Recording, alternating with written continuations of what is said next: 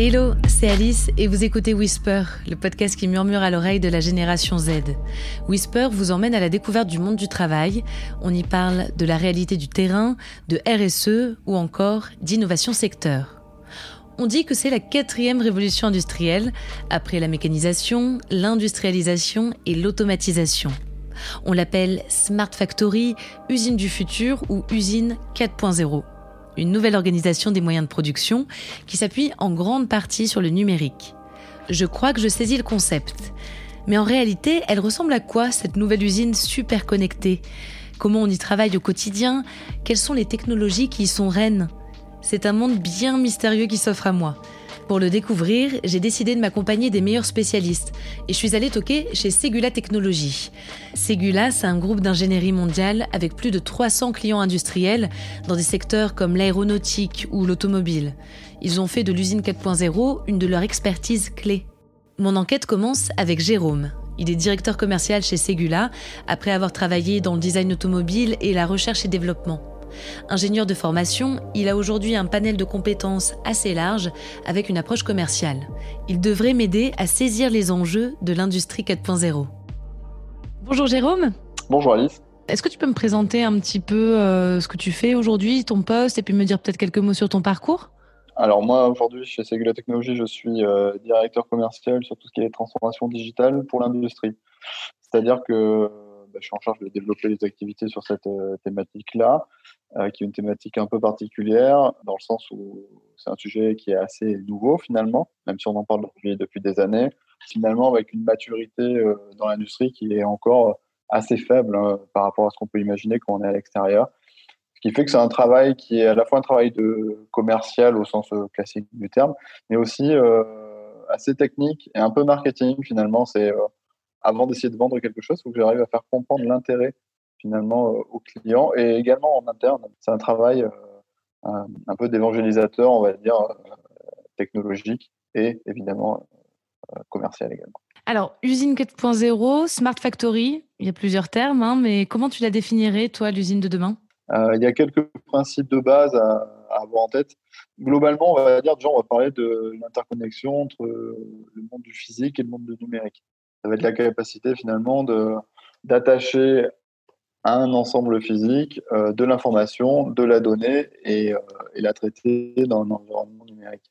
Et, globalement, ça va se, ça va se traduire euh, de disposer de, la bonne donnée au, bon moment et au, et au bon endroit. Quoi.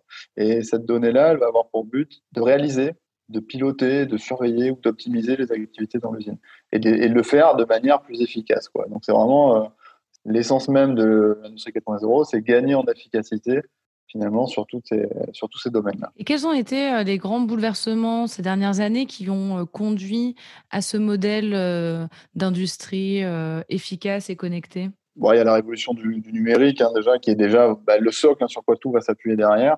Je peux noter aussi, je dirais, la robotique comme thématique quand même essentielle de, du changement qui se passe, qui se passe dans l'industrie. Et après, je dirais de manière euh, un peu plus euh, actuelle, voire dans, qui reste encore à, développer de manière un peu plus forte, il y a toute la notion de, de jumeaux numériques qui en fait, euh, si on doit résumer, permet de traduire une réalité dans une modélisation. Et quels sont les concepts clés aujourd'hui dans l'usine 4.0 en termes plus de philosophie de travail et de collaboration entre les personnes? Est-ce que les rapports entre les, les, les personnes ont changé aussi? Globalement, ça, ça, ça, peut paraître assez évident. Il faut, il faut faire preuve de pas mal d'agilité, finalement, parce qu'on est en train de parler de nouveaux concepts euh, techniques.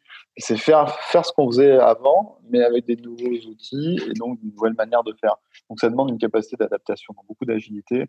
La formation se retrouve aussi un peu au cœur de la stratégie RH, on va dire, des, sociétés, parce qu'il faut pouvoir accompagner. Il y a beaucoup de collaboration aussi. Je trouve que c'est euh, quand même des technologies qui, globalement, euh, vont permettre de créer des interactions techniques entre les, entre les différents secteurs. Il faut avoir beaucoup de soft skills, on va dire. Sur quelle euh, grande technologie est-ce que vous travaillez aujourd'hui, sachant que qu'après je vais rencontrer Corentin qui va me parler de la réalité augmentée, de la réalité virtuelle. Est-ce que tu peux me donner d'autres exemples de, technologies développées dans l'industrie? On a parlé de la robotique déjà, sur laquelle Segula travaille. Donc, on ne développe pas de, robots. Par contre, on, travaille à leur intégration, à leur programmation, l'optimisation de ces robots-là. Pour les autres grandes thématiques, bah, il y a tout ce qui est data science, dans lequel on va retrouver notamment l'intelligence artificielle. Donc c'est tout ce qui est analyse de la donnée. Si je résume en une phrase, c'est être capable de faire ressortir de la valeur d'un ensemble de données euh, hétérogènes. On va travailler aussi sur tout ce qui est euh, digitalisation de processus ou d'activités.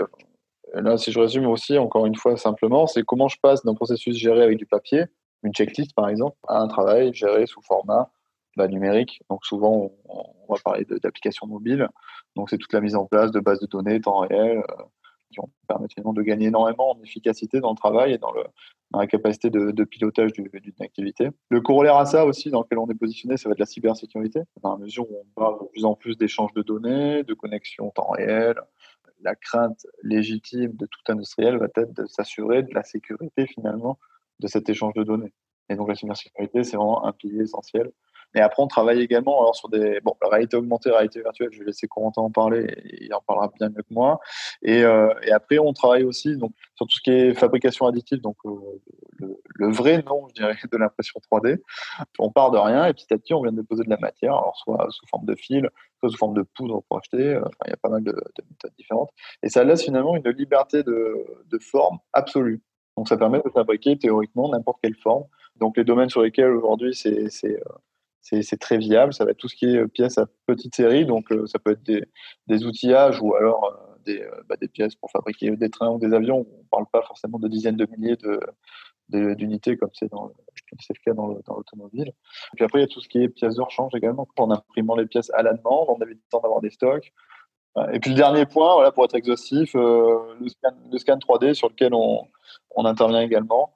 Le scan 3D, bon, c'est facile à comprendre euh, c'est la capacité de recréer, euh, bah, de numériser la forme d'un objet ou d'un bâtiment complet. Hein, pouvoir le retranscrire euh, bah, dans un environnement CAO. Et alors, comment est-ce qu'on accompagne une entreprise qui veut amorcer sa transformation digitale, une entreprise industrielle? Quelles sont les différentes étapes? En combien de temps ça, ça, peut être mis en place? En se positionnant sur ce secteur-là, on s'est rendu compte que on faisait pas de la, enfin, on proposait pas des services en transformation digitale comme on proposait des services en, en conception mécanique, par exemple. C'est vrai qu'on s'est retrouvé euh, rapidement face à, un constat sur le marché que les clients ne maîtrisaient pas suffisamment ce sujet-là pour, euh, pour faire appel à nous de la même manière dont ils vont faire appel sur, sur une thématique qu'ils maîtrisent. Donc nous, on a mis en place une, euh, une méthode pas à pas où on essaye de commencer simple. C'est la capacité au travers d'un audit, audit, ou d'une visite de site ou d'un workshop qui va durer bah, une journée finalement, d'essayer de, mettre dans une salle des personnes, euh, enfin, ou de visiter un site avec les personnes, mais d'avoir des gens qui vont être représentatifs de l'activité au quotidien de, l'entreprise et qu'on puisse euh, identifier les problématiques qu'il peut y avoir à l'instant T et les enjeux que peut avoir une société. Alors, par exemple, je sais pas, ça peut être euh, améliorer la qualité sur tel poste de production parce qu'il y, a des gros problèmes la qualité des productions. Euh, il peut y avoir un problème de, compétences et de formation. Cette journée-là, finalement, qui a pour vocation de nous permettre de comprendre l'enjeu du client, sa problématique, et aussi de lui présenter quelques grands principes techniques. Par exemple, on cible une journée dédiée à la fabrication additive, par exemple, ou l'impression 3D. Bah, essayer d'expliquer un petit peu en quoi ça consiste. Hum, quelle est la technologie? Qu'est-ce qu'on peut faire avec? Qu'est-ce qu'on ne peut pas faire avec? Euh, De manière à ce que on puisse commencer à à, tisser un petit lien entre les enjeux du client et l'apport de cette technologie-là. Et cette première étape nous permet d'identifier finalement alors ce qu'on va appeler euh, soit des, des proof of concept, on préfère appeler ça des, projets pilotes. Donc ça, c'est la deuxième étape. C'est vraiment l'identification de projets pilotes potentiels et, euh, et, le développement de un ou plusieurs projets. Donc là, on est sur une phase qui peut durer quelques semaines à quelques mois, mais ça va rarement dépasser les trois mois, on va dire. Le but, c'est d'être assez, euh, assez efficace. Quoi. On cible une problématique vraiment précise, une réponse technologique précise également. On développe le projet, on on l'implémente, on met en test et on mesure le retour. Et cette deuxième étape, elle est fondamentale parce qu'elle permet de mesurer le gain potentiel euh, de l'application et donc de valider ou non un passage à l'échelle, c'est-à-dire vraiment, euh, bon, on a essayé, on a implémenté une solution sur un îlot de production de. Bon, mais si ça marche, on peut imaginer passer et l'installer sur l'ensemble des îlots de production d'une usine. Donc voilà, c'est un petit peu les trois étapes par lesquelles on passe voilà, pour cet accompagnement pas à pas. Et est-ce que parfois euh, vous vous heurtez à des freins du côté des clients?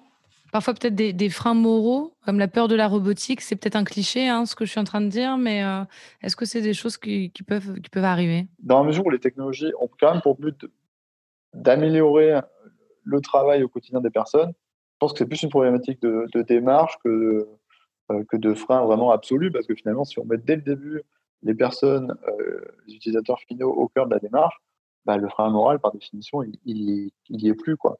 Par contre, ceci dit, ça ne veut pas dire que c'est simple à implémenter. Il y a quand même tout un tas de freins qui, eux, sont, sont bien réels. On a malgré tout la fameuse résistance au changement. Euh, on a une nouvelle technologie, une absence de compétences, une méconnaissance des sujets. Je pense que le réflexe humain d'à peu près tout le monde, c'est de dire oh, non, non, ne change rien, ça me va très bien comme ça. Donc il y a malgré tout cette résistance-là. Et là, c'est vrai que les, managers ont quand même un rôle important à jouer pour faire comprendre l'intérêt du changement et, euh, donc aider un petit peu à, déverrouiller un peu la machine. D'après toi, quels sont les métiers de demain, s'il y en a, ou alors, euh, euh, je ne sais pas, les compétences de demain, et les métiers ou les compétences qui sont amenées plutôt à disparaître, à se transformer? Alors les métiers, les métiers d'avenir, bah, je pense que bon, c'est déjà le cas, mais c'est évidemment tout ce qui va être basé autour de la 3D et autant que possible, en tout cas pour avoir un maximum de cordes à son arc, être capable, je pense, de, de suivre l'objet 3D euh, vraiment euh, du début d'un projet jusqu'à la fin. Euh, après, bah, tout ce qui est orienté bah, data science, je pense que là-dessus, c'est un, un, pilier fort, hein, clairement. alors il y, a plein de métiers différents après. Hein. Évidemment, toutes les technos dont on a parlé, elles ont chacune leur métier euh, associé et qui sont à coup sûr des métiers d'avenir. Après, sur les, sur les métiers qui vont disparaître, je dirais c'est l'automatisation des tâches euh, dans l'industrie va sûrement amener à, réduire la voilure sur certains métiers, sur de la validation, du contrôle, de montage, ce, genre de choses, mais quasiment tout autant qui vont être créés. Donc euh, voilà, il ne faut pas trop focaliser sur ce qui va disparaître, mais il faut surtout euh, être prêt à, saisir les opportunités sur, les, nouvelles, les nouvelles compétences qui sont cherchées. Les technologies de l'usine 4.0 sont multiples, impossible de toutes les maîtriser. Alors si on zoomait sur une d'entre elles pour mieux comprendre les applications possibles dans l'industrie. Corentin est lead technique XR. XR pour Extended Reality. Ça veut dire qu'il travaille sur la réalité augmentée et la réalité virtuelle. Bonjour Corentin. Bonjour Alice. Tu travailles euh, aujourd'hui sur la réalité augmentée et la réalité virtuelle. Ces deux technologies qui sont souvent confondues. Alors pour commencer sur de bonnes bases, est-ce que tu peux m'expliquer en quelques mots en quoi chaque technologie consiste? Pour commencer, pour euh, savoir pourquoi on les confond, c'est parce qu'elles sont composées principalement du même contenu. C'est le même type de contenu qui peut être utilisé en réalité augmentée et en réalité virtuelle. Après, c'est euh, le type de support qui va nous permettre d'accéder au contenu, de les afficher. En réalité augmentée, on va avoir des interfaces qui vont être soit transparentes, comme des casques HoloLens, euh, des headsets HoloLens. Donc là, c'est afficher en surbrillance, en effet de transparence, des informations virtuelles. Et du coup, leur donner l'impression qu'elles sont présentes dans la pièce. Alors qu'en réalité virtuelle, on va avoir un casque qui va être complètement fermé, qui ne va plus nous permettre de voir l'espace extérieur. Et du coup, on va afficher complètement un monde virtuel, que ce soit l'environnement, les objets avec lesquels on peut interagir, et ensuite la navigation euh, dans cet environnement. D'accord. Et quand tu dis que ce sont les mêmes contenus, tu entends quoi par là? Euh, Alors, on va, euh, par exemple, avoir euh, des objets qu'on va pouvoir justement interagir avec ou des interfaces avec lesquelles on va pouvoir interagir.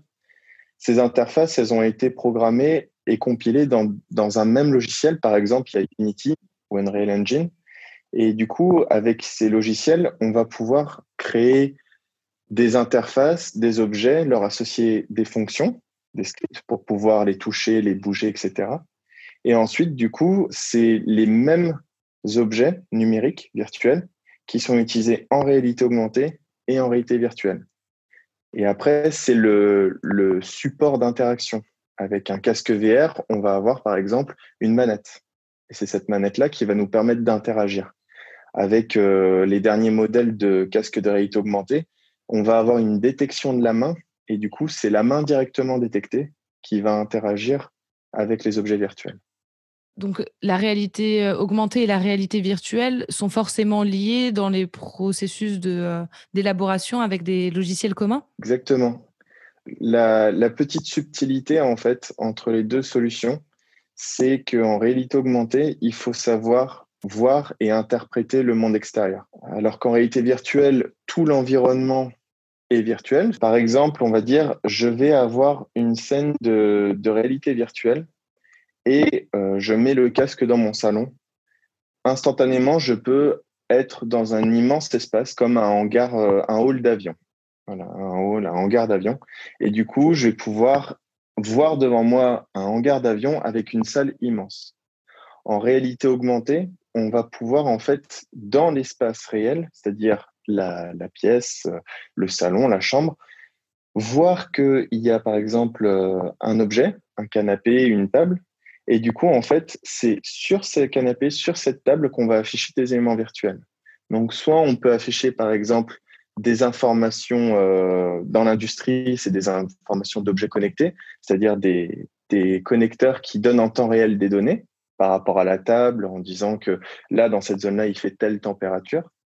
Et euh, je vais pouvoir, par exemple, si, euh, si j'ai des logiciels qui sont adaptés, prendre en compte la surface de mon canapé pour lancer une balle virtuelle dessus et qu'elle rebondisse au bon moment par rapport euh, au canapé détecté. Bon, moi, comme beaucoup de monde, sûrement, ça m'évoque tout de suite les jeux vidéo, ces technologies. Oui. En quoi peuvent-elles être utiles dans, dans l'industrie? Est-ce que tu peux me donner quelques exemples d'usages différents dans, dans, le monde de l'industrie? Dans le monde de l'industrie, on va avoir plusieurs choses. Euh, dans l'ordre, on va avoir l'arrivée dans le monde industriel. Euh, quand on arrive dans un nouveau site, une nouvelle entreprise, on va arriver dans un monde où il y a beaucoup d'éléments qui sont nouveaux et du coup qu'il faut assimiler. Il faut apprendre euh, quel est ce bâtiment, quelle est cette machine et qu'est-ce que je dois y faire.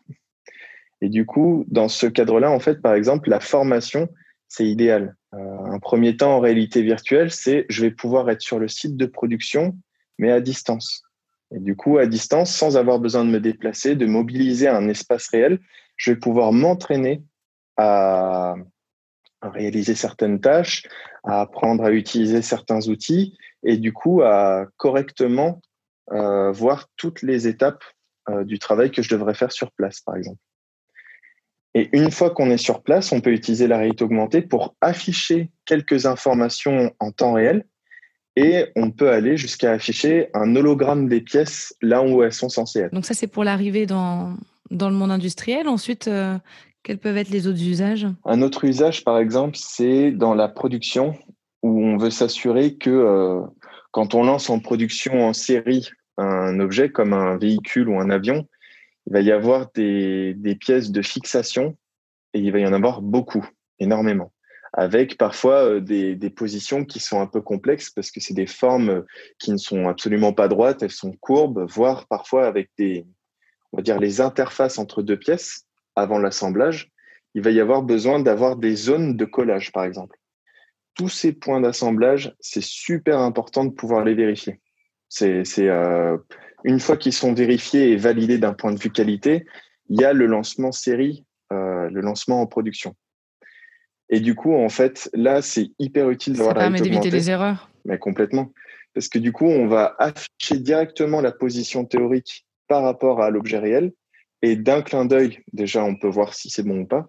Et il y a de plus en plus de, de petits modules qui nous permettent de vérifier automatiquement et de détecter justement les zones où il pourrait y avoir des erreurs. Et ensuite, donc là, on est sur euh, la, la, phase de production. Est-ce qu'il y a d'autres euh, d'autres usages euh, après? Alors, il va y avoir aussi un, en aval le, les présentations produits, des présentations, par exemple, commerciales, marketing. Là, c'est plus, par exemple, pour mettre en valeur une solution. Et c'est pas forcément la solution de réalité augmentée qui est mise en valeur, mais c'est un, support, un média qui peut être très positif justement pour mettre en avant euh, le côté innovant ou pour montrer des, euh, euh, des, zones qui sont impossibles à voir dans d'autres présentations. On va avoir par exemple un véhicule, un véhicule électrique dernière génération ou même, on va dire, un véhicule qui est capable de voler. Pour le, le faire venir devant le client, ça va être un peu compliqué, surtout s'il est au stade de prototype. Ou sinon, s'il est sur un ordinateur, on va pas forcément se rendre compte de la taille et de, de comment il est positionné, les mécanismes et tout. Avec un dispositif de réalité augmentée ou réalité virtuelle, on peut faire apparaître à l'échelle 1 le véhicule devant nous. On peut lancer des animations pour montrer les mécanismes et on peut jouer sur le rendu pour montrer par exemple la circulation d'un flux, euh, d'énergie dans le véhicule ou alors une innovation technologique qui permet de capter ou de changer une ambiance euh, dans, un, le cockpit euh, qui serait autonome. Ça aurait un peu plus d'impact parce qu'on voit à l'échelle 1. Est-ce que tu peux me décrire euh, toutes les étapes pour mettre en place un projet de euh, réalité virtuelle ou de réalité augmentée? Comment ça se passe? Avec quelles équipes? Euh, Combien de temps ça prend? Avec quel savoir-faire aussi? Il y a beaucoup de métiers. On va avoir, par exemple, pour commencer, un designer UI/UX. Ce designer-là, en fait, il est, il est dès le début du projet pour comprendre le besoin client, qu'est-ce qui va, accompagner d'un chef de projet, évidemment, et du coup, en fait, lui, il va comprendre le besoin du client, mais d'un point de vue de l'utilisateur final. C'est-à-dire, si on est sur une ligne de production et qu'un opérateur va devoir utiliser une solution de réalité augmentée, euh, c'est quel est son besoin et du coup, qu'est-ce qu'on va pouvoir lui apporter comme information, sous quelle forme pour qu'elle soit le plus adaptée pour lui, et ensuite, comment il va interagir pour euh, accéder à tous les contenus. Du coup, il va s'intéresser à la fois sur tout le parcours d'expérience, les étapes d'expérience que l'utilisateur final va parcourir, mais aussi du coup le, la forme, le visuel euh, que vont prendre les informations pour lui afficher justement certaines données. Et du coup, après, pour euh, créer le contenu, on va avoir deux personnes principales. Une personne qui va être front, donc aspect visible, donc ça, là, ça va être euh, tout ce qui est modeler 3D, animateur 3D, rendu temps réel. Donc là, c'est vraiment une personne clé qui va s'occuper de tous les éléments visibles qui vont être vus par l'utilisateur. Par exemple, euh, je vais avoir euh, la présentation de l'assemblage d'une pièce sur un moteur. Il va du coup optimiser la pièce. Et du coup, une fois qu'il aura optimisé toutes ces données-là, il va pouvoir les, créer une animation qui va assembler directement la pièce correctement sur le moteur. Et du coup, après, cette pièce-là, elle va avoir une apparence, une texture, un rendu. Et du coup, il va travailler sur les matériaux, l'éclairage, pour que le rendu soit adapté aux besoins, euh, aux besoins du client. La dernière personne, qui est sûrement une des plus importantes euh, pour que le projet fonctionne, c'est le développeur. Donc lui, il est sur la partie back, qui n'est pas affichée, qui n'est pas visible par l'utilisateur. Par contre, le fait que je puisse toucher et interagir avec une pièce euh, virtuelle, c'est le développeur qui le permet. Il permet aussi, par exemple, quand on navigue à travers un menu, bah de, quand on clique sur un menu, que ça affiche une nouvelle interface qui nous permet d'avoir de nouvelles informations importantes. Et, euh, et, le développeur est la personne clé pour développer toutes ces interactions. Et toi, donc, tu t'es amené à travailler avec, euh, avec tout ce petit monde? Oui, à les aider aussi à se comprendre. Ouais, ouais ça doit être une, une, part importante du, du, du travail, j'imagine. Mm, ouais. Quelles sont les qualités nécessaires pour faire ce métier, euh, d'après toi, ton métier, et évoluer dans cet environnement Des qualités humaines et professionnelles? Alors, euh, je pense que ça s'est un peu retransmis dans, dans tout ce que j'ai dit. C'est par exemple euh, le fait d'être curieux, parce que du coup, on est sur une techno qui est hyper jeune.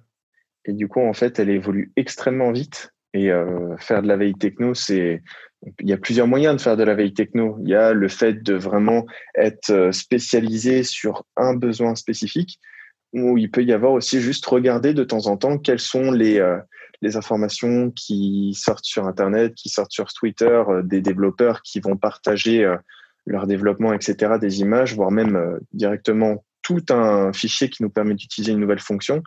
Et là, euh, le fait d'être curieux, c'est super important. Et d'être passionné. Euh, la Et eh ben voilà, c'était la deuxième. la deuxième, c'est vraiment d'être passionné, puisque ça, ça permet vraiment de, bah de, de, développer des expériences utilisateurs qui sont super intéressantes, euh, euh de développer des interactions qui sont riches pour l'utilisateur final et du coup d'essayer de, de, creuser de plus en plus loin en fait. Et, la dernière, je pense que c'est quand même savoir s'adapter, être un peu agile, parce que on va dire que ce domaine-là aussi est nouveau et du coup, il peut être un peu pas être incompris, mais les gens peuvent être impatients que ça porte leurs résultats. Et que ce soit du côté client ou du côté employeur, euh, il va vraiment falloir être, euh, être agile. Par exemple, si on voit qu'une solution ne fonctionne pas, toujours prévoir euh, deux options à côté pour, pour réussir à répondre aux besoins. Mais en fait, le, le côté curiosité se retrouve aussi ici, parce qu'il faut être curieux aussi de comprendre les problématiques qui ne sont pas les siennes. Aucun doute, la quatrième révolution industrielle est bien en cours et le champ des possibles très vaste. Réalité augmentée et virtuelle, fabrication additive, scan 3D, autant de technologies de pointe dont l'utilisation est particulièrement pertinente dans le domaine industriel. Pour assurer cette transition, la collaboration entre les métiers est très importante, la pédagogie et la communication aussi, pour apprivoiser ces nouvelles manières de travailler et pour amener toujours plus d'industriels à amorcer leur transformation. C'est la fin de cet épisode, merci de l'avoir suivi. On se retrouve très vite pour de nouvelles découvertes. D'ici là, n'oubliez pas de whisper autour de vous.